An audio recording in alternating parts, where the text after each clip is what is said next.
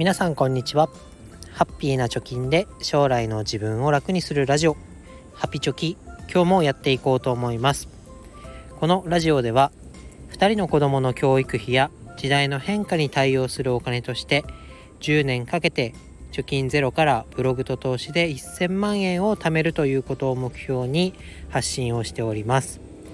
現在地としては残り8年と6ヶ月で430万円を貯めるということになっております。え今日は、えー、タイトルの通りパーキンソンの法則って知ってますかというテーマで話していきたいなと思います。でこれを知ってねこれっていうのはパーキンソンの法則っていうのがあるのを知ってあこれだよこれと。お金がたまらなかった原因はまさにこれだよ。っていうのがなんかこうすっきりとしましたのでこのパーキンソンの法則っていうのについて話すとともにそのお金がたまらない原因に対してどういう対策を取ればいいのかということを話していきたいなと思います。まずですねパーキンソンの法則って何ぞやというとイギリスの政治歴史学者のパーキンソンさんっていう方が提唱した法則になります。この法則2つあります。一つは仕事の量は完成までに与えられた時間を全て満たすまで誇張するかな？2つ目は支出の額は収入の額に達するまで膨張するか。膨らむってことですね、まあ、どういうことかというと一つは、えー、例えばね、えー、夏休みの宿題を最終日になって焦ってやるみたいなことですね。いくら時間があってもそこに仕事の量を時間に合わせて消費していくやっていくっていうこと。で2つ目は今回取り上げたいことなんですけど収入の額が支出の額に達するまで膨張する。つまりは入った分全て使っちゃうっていう法則ですね。あこれだよと思いました。私の3年前ぐらいの状態。給料が入ったらあ全部カードの引き落としとか立て替えてた分でなくなっちゃうみたいな。悲しいですよね。入った瞬間2万円しか残らないみたいな感覚、うん、これやってると何のために仕事してるんだっていうか仕事をしてせっかく給料日入ったと思ってそしたらあと残り1ヶ月2万円で過ごさなきゃいけねえじゃんみたいな、感じになっちゃうっていうことであの日々には戻りたくないですね。ただ人間の本能的にこういう法則というかねこういう習性があるっていうのを知っておくだけでじゃあ対策打てるよねっていうことになりますでよくね5万円あと収入が5万円増えたら生活が楽になるのになとか貯金に回せる額が増えるのになってって思っている人がいるとしますよね。えこれをパーキンソンの法則に当てはめると実際に収入が5万円増えても支出もね一緒に5万円増えちゃってああと5万円増えたらなっていうことを繰り返すっていうことですよね。で私も似たような経験があります。ああと5万円増えたらなとかボーナスあと5万円もらえたらなと思って5万円多くもらってもあれ気づいたらいつもの2万円生活に戻ってるやんみたいな 感じですよね。でこれ、えー、この法則の名前が付いてるってことは知らなかったんですけど私がこれをねあの改善しようと思ってやった2つのことがとても私自身は効果があったので紹介しようと思います。じゃああの2つって何かというとですね1つは天引きをして投資とか貯金をしようということ。2つは2つ目はポイントもね同じように投資とかに回していきましょうということです。え1つ目の天引き投資というものなんですけどこれ私は積立 NISA を楽天証券でやることによって実現できています。どういうことかというとですね楽天証券のまあ、メリットの一つとして積立 NISA 皆さん大体3万3333円を1ヶ月間で投資してると思いますけどこの金額をクレジット払いにすることができます。そうするとどうなるかっていうと、え毎月のクレジットの使った額として、え口座から引き落とされるようになります。そうするともう自分で手動で投資をしなくてももうクレジットで毎月この3万3333円が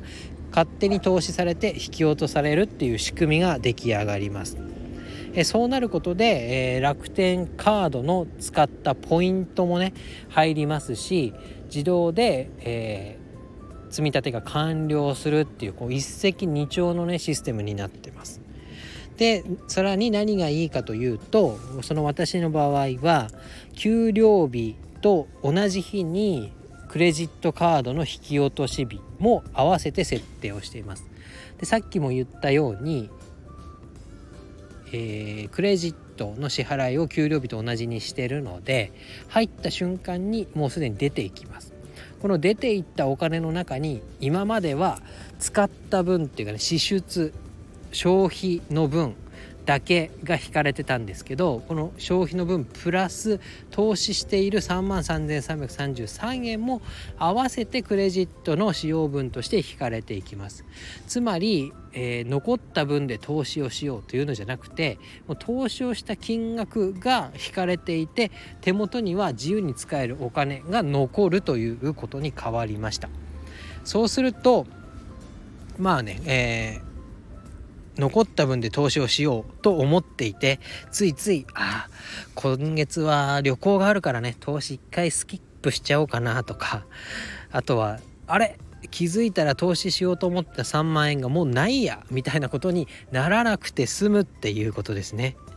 手動でやろうとするとね。どうしてもこの自分に対する甘えとかやべえ忘れてたみたいなことが起こりますけどそういったことが起こらない仕組みに変わったということです。なので、まあ、自動的にもう3万3333円はなかったものとしてカウントされるっていうことです。そうなるとさっきのパーキンソンの法則に合わせてももうないものは使えないということなので勝手にね投資が自動的にえー、行われていくっていうのがやってよかったなと思うことの1つ目になります。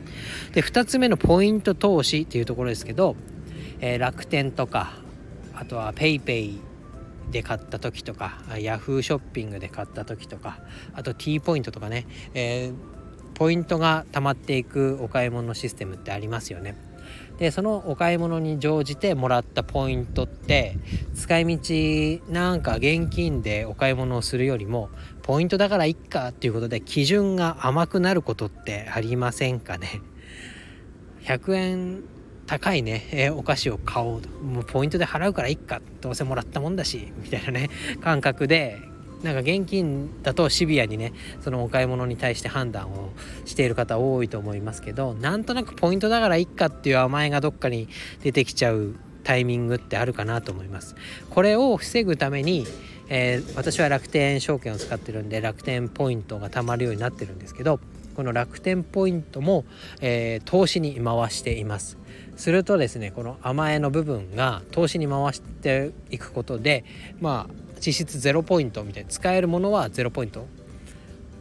で実際に投資に回してるのでそこが運用されてポイントがポイントを生んでくれるみたいなシステムになっています。でこのポイント投資ですけど、えー、特にね制限なく EMAXIS スリムシリーズとかに投資をすることができます。で特定口座にはなってしまうんですけどこれタイミングをね見てね売却するとポイントでもらったものを、まあ、現金化することができるということにもなります。そうするとついついこうポイントだからいっかって言っていたものが、えー、投資に回すことによってポイントがポイントを呼ぶさらには、えー利益が出たらねその分現金として自分のお財布に戻ってくるということになりまして、えー、自分の資産が膨らむまあそんなに大きな金額ではないですけど助けになるなということで今回は2つ法則に基づいてどう対応したのかということを紹介させてもらいました。でお金をね使ってしまう支出分あ違う収入分支出の額がそれに乗じて上がってしまうとかね、え10万円手元にあったら10万円使ってしまうっていうのは人間の本能としてあるんだよっていうことをまず自覚することが大事かなと思います。自覚ができればじゃあそれに対してねどういうふうな対応をしていくか対策を取っていくかっていうのを考えることができるということでなんだこのギリギリまで使ってしまう。じゃギリギリまで使ってしまうんだったら使える分のお金を減らしてしまえばいいんじゃないか。先に投資をしたり貯金をしたりしてしまえばえ使える金額っていうのは物理的に少なくなるよね。無駄遣いが減るよね。っていうことが